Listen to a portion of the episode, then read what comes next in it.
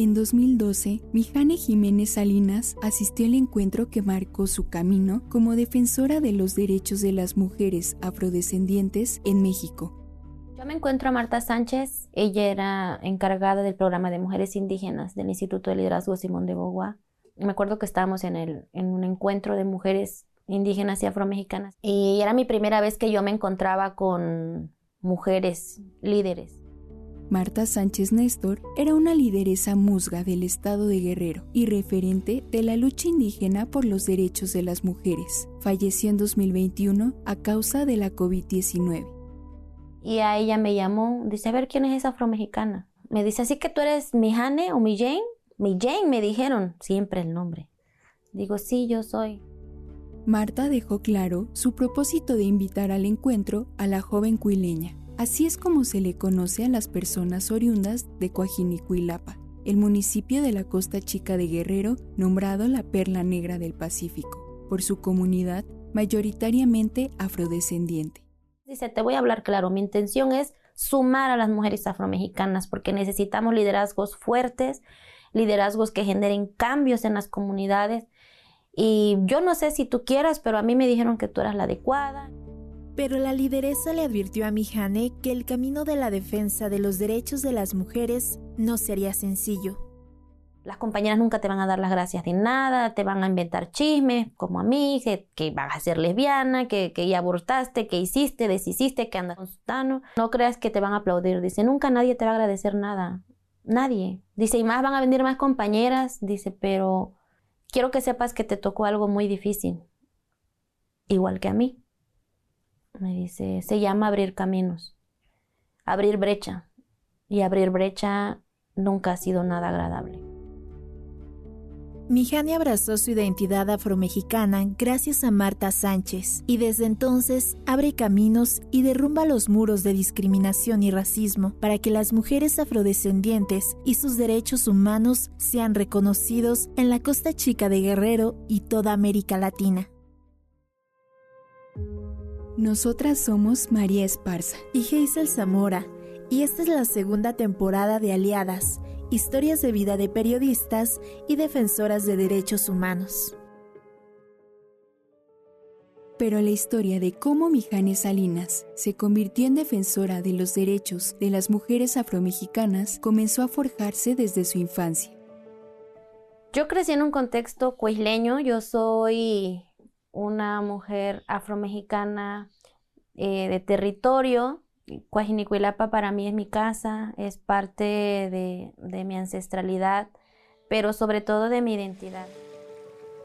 De acuerdo con el Censo de Población y Vivienda 2020 del INEGI, Guerrero ocupa el primer lugar nacional con 8.5% de población autorreconocida afromexicana y afrodescendiente. Un 51% son mujeres, y Coajinicuilapa es el municipio con más población afromexicana de la entidad, pero en el año que nació Mijane, estos censos no existían, mucho menos el reconocimiento de que en México habitan personas afrodescendientes y son sujetas de derechos. Por ello su padre, Silvio Jiménez Lugo, formó la asociación civil Mano Amiga de la Costa Chica para incidir en el desarrollo comunitario y económico de la comunidad de Coajinicuilapa él decidió impulsar el reconocimiento constitucional porque al momento de buscar la política pública, el pueblo afromexicano no estaba como prioritario en estos programas. Entonces, mucho tiempo hizo pasar a la gente afromexicana como indígena para poder acceder a estos proyectos, estos apoyos que tenían los programas del Estado. De esta manera, era como Silvio buscaba gestionar proyectos productivos y de vivienda digna para la población afrodescendiente pero en especial para las mujeres. Incluso persiguió la presidencia de Coajinicuilapa, pero no alcanzó a obtener el cargo. Yo tenía como unos ocho años y él estaba buscando ser candidato a presidente de Cuaji y en aquel tiempo el PRI hizo una consulta fantasma, una votación, hicieron un meeting y él dio un discurso. Y cuando hablaba, yo me emocionaba, yo sentía maripositas en mi estómago, dije, ay, mi papá habla bien bonito. Y yo recuerdo que finalizó el discurso y, él dijo que, que el poder del pueblo para el pueblo. Y todos le aplaudían y yo lloré de emoción. Mijane aprendió de su padre aquella mirada de político y organizador comunitario, pero sería su madre, Asunción Salinas García, su primer ejemplo de autonomía y libertad. Que mi mamá fue como de las primeras mujeres, pues que, es con la que me encuentro. Y luego este, ella tenía mucha libertad porque salíamos a pasear y pues en el contexto de un pueblo de Cuaji las mamás no salían sin los maridos y ella no, ella se ponía traje de baño, nos ponía traje de baño, nos llevaba a Acapulco a mí y a mi hermana y así era como una vida de, de placer. En algún momento se pidió su michelada y nos veía jugar ahí en la alberca y yo así, yo pensé, dije, cuando yo sea grande yo quiero ser como mi mamá.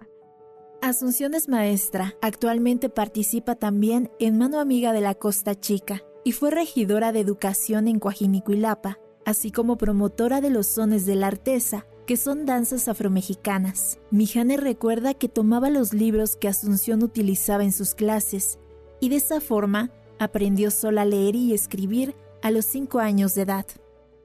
Revisaba sus libros y pues daba primero y veía las vocales y en una ocasión le pregunté, dije, ¿esto qué es? Son las vocales. ¿Y cómo se llaman? A, E, O, U. Y entonces le empecé a decir, ah, esta es la A y relacionando, ¿no? Y ya después, al siguiente día, otra vez corriendo, bajé corriendo. Tenía cinco años. Mamá, ¿y esta letra qué es? Se llama S. ¿Y cómo suena? Y ya me dijo, y aquí es A. Entonces aquí dice A. Ella estaba muy sorprendida y me dijo, niña, espérate, casi, casi tranquila, ¿no? Y no le hice caso y aprendí a leer. También Silvio intentaba que su hija no siguiera sus pasos. Él mucho me decía, hija, no seas tan rebelde como yo. Tú no seas rebelde, tú tienes que aprender a disciplinarte porque entonces no vas a llegar como yo nunca llegué. Pero Miján es una mujer determinada y optó por estudiar la carrera de Derecho. Ahí fue delegada de la Federación Estudiantil Universitaria Guerrerense y para 2016, cuando su padre murió, aunque fue un golpe para ella, asumió la presidencia de mano amiga de la Costa Chica. Si su padre ya buscaba apoyar a las mujeres afromexicanas para el desarrollo de la comunidad, Mijane al tomar las riendas terminó por colocarlas en el centro de las actividades de la organización Mano Amiga. Siempre trataba como de impulsar a la gente que no era tan visible y esa es una de las tareas que yo he asumido, Impulsar, por ejemplo, si ya una pintora afromexicana es famosa, pues busquemos a la que no es famosa para que todas tengamos la misma fama, ¿no? Y eso es algo que también Marta me enseñó. Aquí se refiere a Marta Sánchez Néstor. Han coincidido como el rompecabezas, ¿no? No cambió mucho, cambió su ausencia y se le dio forma a la perspectiva de género dentro de Mano Amiga de la Costa Chica. Janes se rodeó de mujeres aliadas para continuar los trabajos de la organización. Definieron abocarse en la participación política, el reconocimiento del pueblo afro en la Constitución mexicana e incluyeron otro eje de salud menstrual de las mujeres afro. Y surge esta parte de hacer un diálogo intergeneracional entre mujeres afromexicanas y preguntarnos cómo menstruamos, qué usamos, cómo vivimos la menstruación. Entonces, Hicimos un taller digital con Iris, con Doña Hilda, con Beatriz Amaro, con varias mujeres y hablar de menstruación desde la asertividad, hablar de la menstruación y con enfoque intercultural. Desde este diálogo formaron la Red Nacional de Apoyo de Mujeres Afromexicanas Menstruantes y sus reflexiones las plasmaron en un cuadernillo llamado Nuestras Cuerpas Afromexicanas. Con su activismo, Mijane ha ido inspirando a otras mujeres afromexicanas. Una de ellas es Iris Azucena Zárate. Pues es la primera mujer afromexicana que yo conozco que pugna por los derechos de las mujeres y niñas afromexicanas, ¿sabes? Que pugna porque las mujeres y niñas tengamos una vida digna, tengamos una vida libre de violencia, tengamos una vida libre en general y feliz. Iris creció también en Coajinicuilapa, por ello, cuando se acercó a Mijane, se identificaron porque habían vivenciado las mismas violencias y el racismo por ser afromexicanas. A Mijane al igual que a mí, le cuestionaban mucho el ser afro acá. Yo tengo el pelo rizado, mi Jane es lacia, entonces la gente le cuestiona mucho, pero tú por qué eres afro, pero tú no estás negra. También le han dicho lo mismo, pero ¿por qué tu complexión es así? ¿Y dónde están esas caderas? ¿Y dónde está esa cinturita? Así, ¿no? Y también le decían, preséntame unas amigas, incluso hasta los hombres, porque pues también hay estigmas del hombre costeño. Entonces ese tipo de cosas que en su momento a le aquejaron, la indignaron, le molestaron y le dolieron, fueron cosas que también me pasaron a mí. Pero ¿cómo las nombrábamos? Si para la gente es normal lanzar sus comentarios y que uno se los aguante. Mijana invitó a Iris a sumarse a la organización de Mano Amiga y a la Red Nacional de Juventudes Afromexicanas, que había fundado con otros jóvenes en 2019. La única red que existe en el país donde trabajamos en conjunto con otros chicos que se asumen afro, pero de diversos estados alrededor de la República, por ejemplo, de Coahuila, de Michoacán, de Querétaro, de Oaxaca, de Chiapas. Esta red nació con la intención de abrir espacios a las juventudes, quienes encuentran obstáculos para plantear sus ideas en espacios cooptados por las personas adultas. Porque en mi caso no me dejaban hablar o me tomaban a mofa todo. Y en el caso de ellos, este, hubo líderes afromexicanos mayores que los amenazaron. Eh, por ejemplo, a uno de ellos le dijeron, tú no sabes, tú vienes llegando, tú para qué vas a hablar.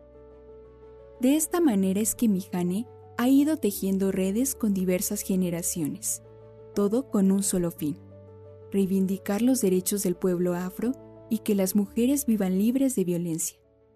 Es una experiencia y un compartir de saberes de manera intergeneracional, porque en este caso, pues yo veo a mi Jane y digo todo lo que ha logrado y en su momento pues ella me dice, tú vas a tener que abanderar esta parte, ¿no? Y es la parte bonita, como de decir, estoy incidiendo y estoy sembrándole una semilla a alguien, a alguien que me escucha, a alguien que me ve, a alguien que me lee y que se acerque y que diga, yo le entré a esto, pues gracias a Iris. Iris ahora imparte talleres en diversos estados sobre derechos sexuales y reproductivos a niñas y adolescentes indígenas y afromexicanas. En la historia de Mijane hay otro episodio que marcó su camino como defensora de los derechos humanos su incursión en la política.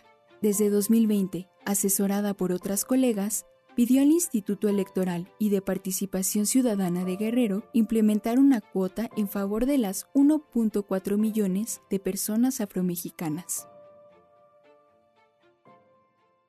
Y yo no quería ser candidata, porque para ser candidata necesitas dinero, padrino, dinero y partido. Entonces yo no tenía ninguna de esas.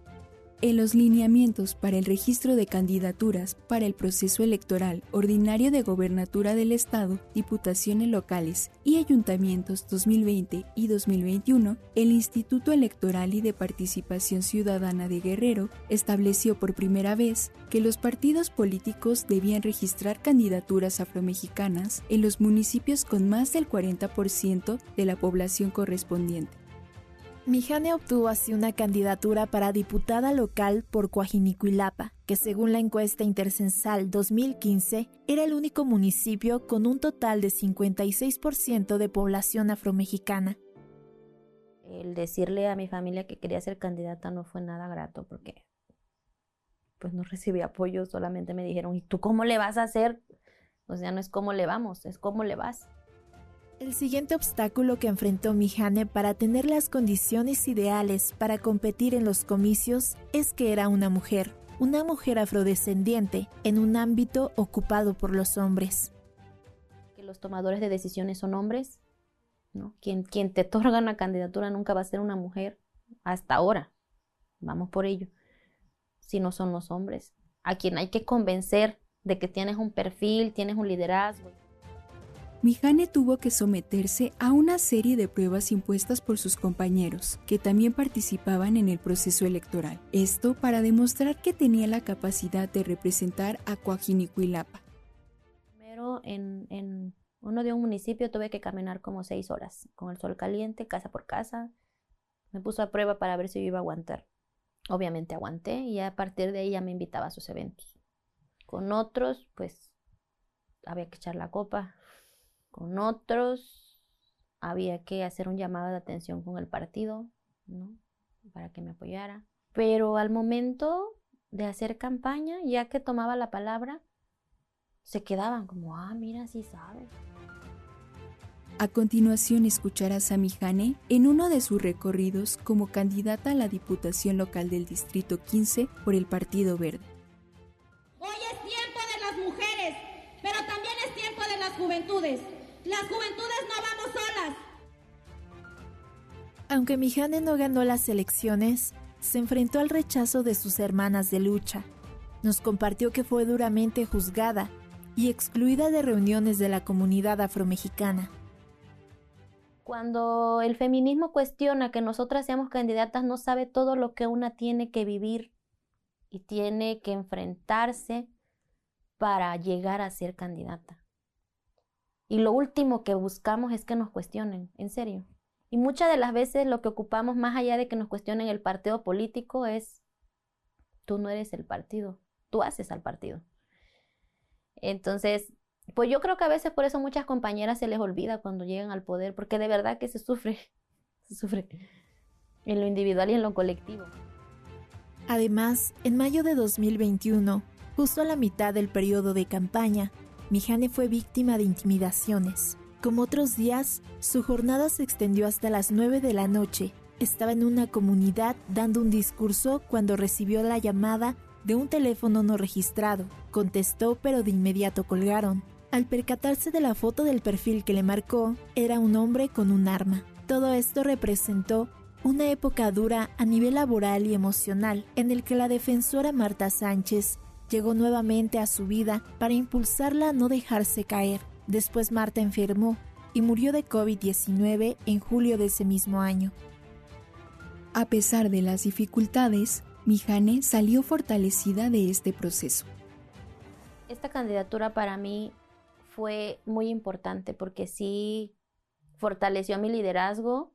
Me gustó ser candidata, me gustó ser una opción diferente para la gente porque sé que lo fui y aprendí, aprendí que la participación política es una herramienta para ayudar a otras mujeres.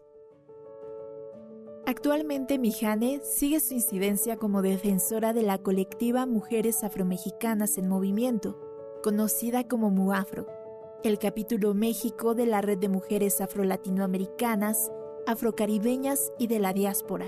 Es coordinadora en México de la colectiva binacional Costa Rica-México Afropoderosas, donde se abordan los derechos sexuales y reproductivos de las mujeres afromexicanas, y forma parte de la red de cooperativas del sur en defensa del patrimonio cultural del pueblo afromexicano, entre otros espacios disidentes. A su carrera política y de defensa de derechos humanos, ahora se suma su maternidad, en la que pone en práctica la libertad que le inculcó su madre y donde también le transmite su identidad a su hija con canciones, juguetes e historias, para que cuando crezca, la discriminación sea una palabra lejana que no corresponde a su realidad, porque esa es la lucha de Mijane, el reconocimiento del pueblo afromexicano. El poder transformador de las mujeres afromexicanas es la resistencia y la resiliencia. Hemos luchado contra el racismo hace más de 500 años y hoy con gusto, más de un millón quinientos y tantas miles mujeres en México podemos reivindicar la identidad afromexicana, podemos decir que somos negras con orgullo y podemos construir en colectiva para tratar de transformar este México racista, misógino, clasista y patriarcal. Yo no lucho para yo ser la candidata afromexicana, yo lucho para que el pueblo afromexicano y las mujeres afromexicanas sean las que gocen los derechos. Entonces yo ni siquiera sé si mi hija le va a gustar este movimiento, se, va a cansar, yo no sé, pero sí sé que va a haber niñas que sí quieran estar ahí. Entonces por eso lo hago, porque a lo mejor ni, ni lo alcanzo a ver, pero en algún momento la historia lo dirá y entonces yo podré sentirme tranquila en que lo logré. Aliadas, Historias de vida de periodistas y defensoras de derechos humanos es una producción de CIMAC con el apoyo de PAN para el Mundo. Este episodio fue adaptado por Geisel Zamora a partir del texto original Mijane Jiménez Salinas, La mano amiga de las mujeres afromexicanas, y la edición de audio estuvo a mi cargo, María Esparza. Te invitamos a escuchar las historias de nuestras aliadas en su segunda temporada en tu plataforma de podcast preferida o en cimagnoticias.com.mx.